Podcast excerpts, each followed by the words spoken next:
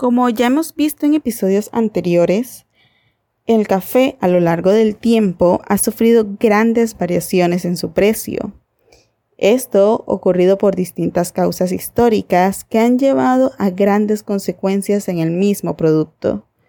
Si no sabes de qué hablo, te invito a escuchar los episodios 1, 3, 4 y 5. Son simplemente espectaculares. Es magnífico ver cómo el café está tan cargado de historia, revoluciones, descubrimientos y guerras que envuelven a esta bebida. Y si la historia es lo tuyo, te podría gustar también el episodio 2 y el episodio 11. Aunque no te preocupes, no te voy a mandar a otros episodios así nomás. Podrás entender este episodio aunque no hayas escuchado aquellos, tranquilo.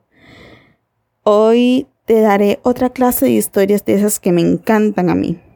Te invito a que tomes asiento y con café en mano recuerdes conmigo un poco de esos sucesos que provocaron lo que llamamos ahora la tercera ola del café. Hola, bienvenido a Piel Color Café, un podcast dedicado al café, a su naturaleza y hoy a su historia. Yo soy Adriana, una amante empedernida de esta bebida y mi misión es que después del episodio de hoy no vuelvas a ver el café de la misma forma. Si te gusta, te invito a que le des like y compartas. No hay nada mejor que compartir lo que más nos gusta. De hecho, es algo que nos caracteriza a quienes estamos montados surfeando en la tercera ola. El compartir. Y no solamente compartir, sino compartir la calidad. Es posible que no sepas de qué estoy hablando, pero si estás escuchando este podcast es porque te gusta el café.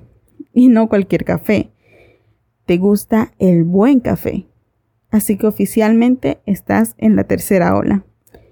Pero antes de entrar a explicarte a qué se refiere el término café de tercera ola, hablemos de las primeras dos, porque si hay una tercera, debe haber una primera y una segunda.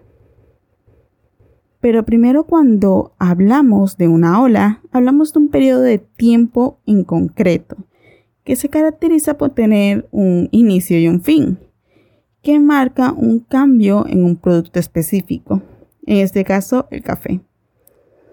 Cada ola crea un cambio en el café y puede que pienses que me refiero al sabor, pues es la hora en la que nos encontramos actualmente.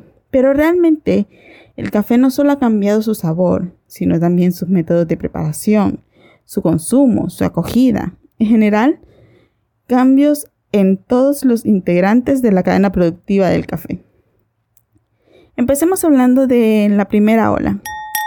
Esta se dio cuando el café llegó a Europa desde el Medio Oriente.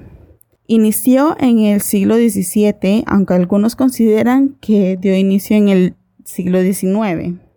Pero en lo que sí están todos de acuerdo es que tiene sus inicios en la etapa en que el café se dio a conocer, convirtiéndose este en una de las bebidas más cotizadas. El conocimiento por el café era menor, ni hablar del cultivo, y mucho menos de la trazabilidad. Lo importante era la comercialización. El café se convirtió en un producto multimillonario las personas consumían y solicitaban café.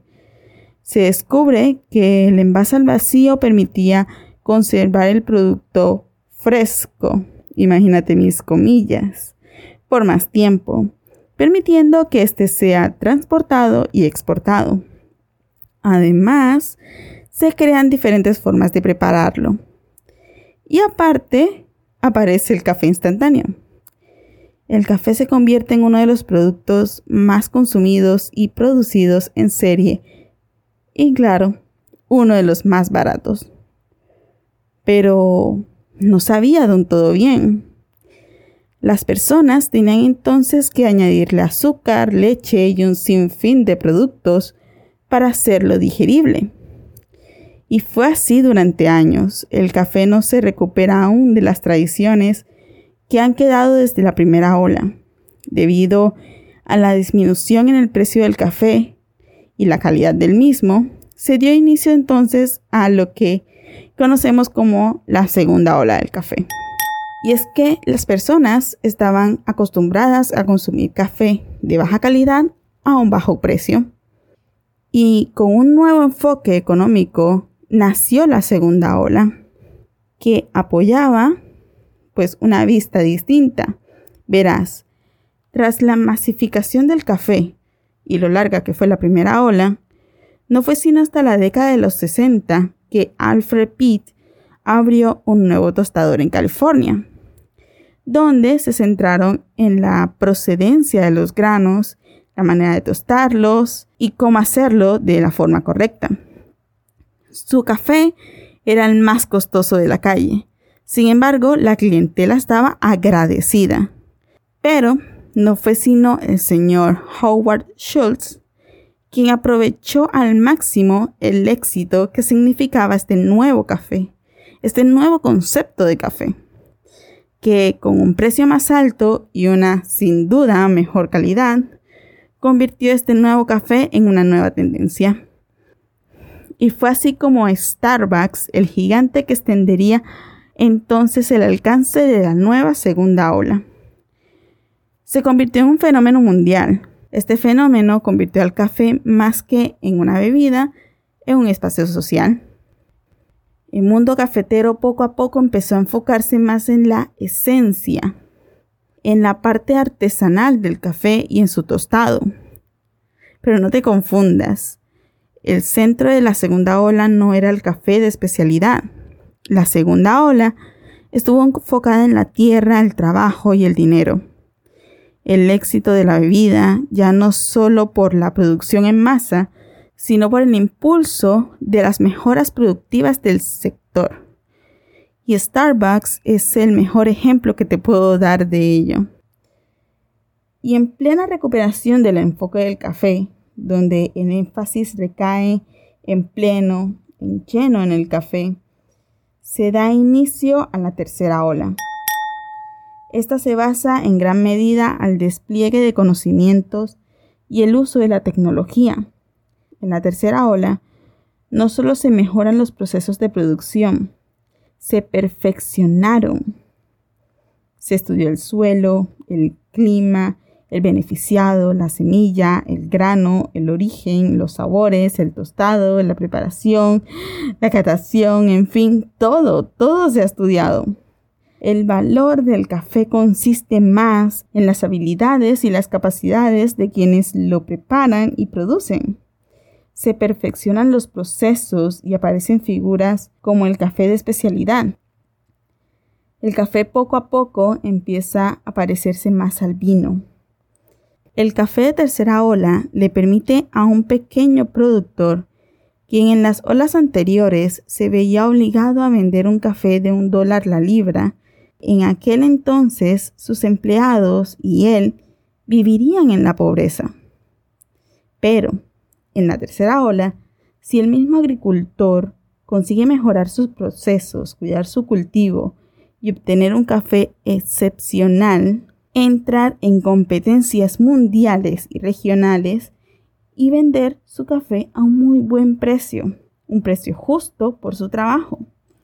La calidad del café en taza se vuelve crucial para la comercialización. Se cuidan las variedades, los sabores y además las propiedades. El café de tercera ola se enfoca en el café, en el cliente y en la formación del mismo en dicha bebida.